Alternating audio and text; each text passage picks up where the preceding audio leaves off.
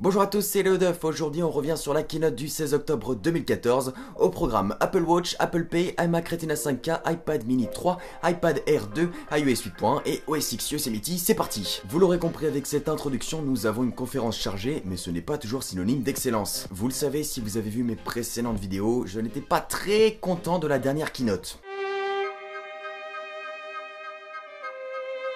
Pas trop trop. On va voir tout de suite si celle-ci a été plus satisfaisante. Cette fois-ci, la pomme joue à domicile puisque la conférence est bien moins attendue que la précédente. Elle se déroulera donc à Cupertino, au plein cœur de la firme. On peut d'ailleurs y voir une photo de Steve Jobs tenant un MacBook, et oui, le Mac a 30 ans. À 19h, une vidéo commence, on y voit la folie dans les Apple Store pour la sortie des nouveaux iPhones. Tim Cook entre sur scène, une Apple Watch au poignet, nous sort son habituel Good morning et vient nous parler chiffres. Apple va très bien, les iPhone 6 sont les meilleurs smartphones jamais créés par Apple, si ce n'est les meilleurs smartphones du marché selon certains journalistes, encore et toujours un record de vente. Sans perdre de temps, on passe à Apple Pay, le service de paiement par le NFC, qui sera disponible le 20 octobre dans plus de 500 banques, mais ne vous affolez pas, c'est uniquement pour les États-Unis. On fait également un rapide passage sur l'Apple Watch, Tim Cook nous évoque quelques retours sur le design de la montre, et nous parle de WatchKit qui permettra aux développeurs de travailler leurs applications. Elle est toujours annoncée pour début 2015. On passe maintenant au Mac, ou plutôt à OS X et iOS, puisqu'ils seront désormais fusionnés avec la fonction qui s'appelle Continuity. C'est d'abord l'iPhone qui prend place avec iOS, et Craig Federighi, en tant que bon fan de Star Trek,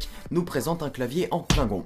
Pourquoi pas L'application santé a été évoquée, ainsi que le Touch ID pour sécuriser les applications et quelques exemples de widgets dans le centre de notification, mais on passe très rapidement dessus puisque tout ceci a déjà été présenté. Sans plus attendre, Craig passe à ce que j'attendais le plus, OS X Yosemite qui avait été annoncé en juin dernier. On fait un rapide tour sur l'interface qui pour moi est juste magnifique et sur quelques fonctions. Oh c'est beau La suite iWork a été mise à jour et est gratuite. Craig insiste à nouveau sur le fait que OS X et iOS travaillent vraiment main dans la main. On peut tout contrôler depuis le Mac, l'iPhone, l'iPad, l'Apple Watch, absolument tout est connecté. La phrase qui m'a donné le sourire pour toute la conférence, bien que je m'en doutais, OS X Yosemite disponible gratuitement dès la fin de la keynote.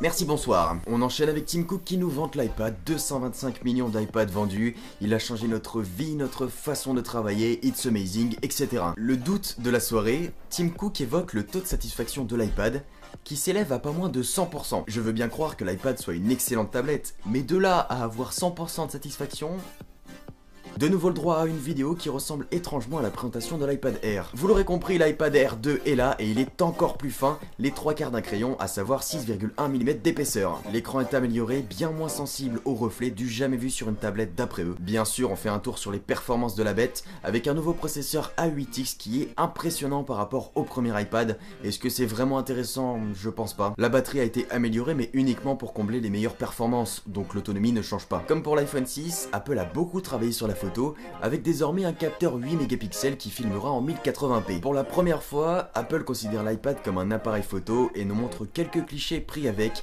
qui sont absolument magnifiques. Nouveauté attendue, le Touch ID sera désormais sur les iPads. Wi-Fi beaucoup plus rapide, 4G+, l'iPad est plus que jamais un grand iPhone. Cet iPad Air 2 sera disponible au prix de 499 euros. L'iPad mini 3 s'est glissé très rapidement, on suppose qu'il aura donc les mêmes caractéristiques avec le Touch ID et il sera vendu à partir de 399 euros. Un iPad mini dont les seules nouveautés sont le Touch ID et les couleurs, pour 100 euros de plus, on en parle ou pas? On comprend que Tim Cook l'est passé très rapidement. Pour terminer l'événement, on parle du Mac, qui comme je l'ai dit en début de chronique, fête ses 30 ans. Pour cet anniversaire, Apple nous présente le nouvel iMac tant attendu, au programme un nouvel écran Retina. Et pas n'importe lequel, puisque cet écran 27 pouces sera 5K, de quoi réjouir les photographes. Malgré cet écran, il est extrêmement fin, 5 mm d'épaisseur et consomme 30% d'énergie en moins alors qu'il affiche 7 fois plus de pixels. Des améliorations au niveau des contrastes, des couleurs, des angles. Cet iMac est donc essentiellement destiné à un public assez professionnel et il sera vendu au prix de 2500 euros depuis la keynote. Et pour couronner le tout, une évolution qui est attendue depuis bien longtemps, un nouveau Mac mini. D'apparence c'est le même, il est juste plus puissant, plus rapide et dispose du Thunderbolt 2 et est vendu 100 euros moins cher, à savoir 500 euros. Ce qui en fait un excellent rapport qualité-prix. Et voilà, un peu plus d'une heure de conférence et toutes ces annonces. Ah, ça change de la keynote de l'Apple Watch, hein. On se retrouve donc avec beaucoup d'évolutions de produits, dont certaines très attendues comme l'iMac ou le Mac mini.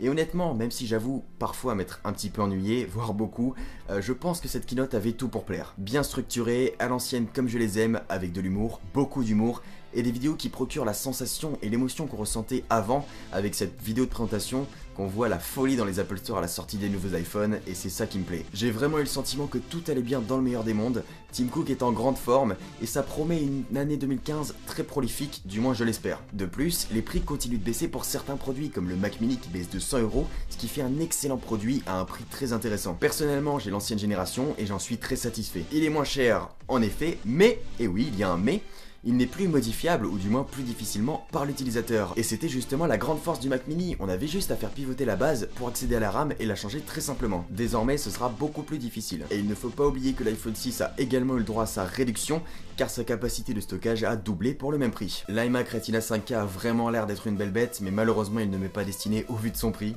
Dommage. Et pour ce qui est des iPads, ça ne m'intéresse pas personnellement, mais de toute façon, ils n'ont pas vécu de grandes modifications. Donc pour revenir à la question initiale, cette keynote a-t-elle été plus satisfaisante? Totalement, elle a pour moi été bien meilleure que la précédente qui était catastrophique.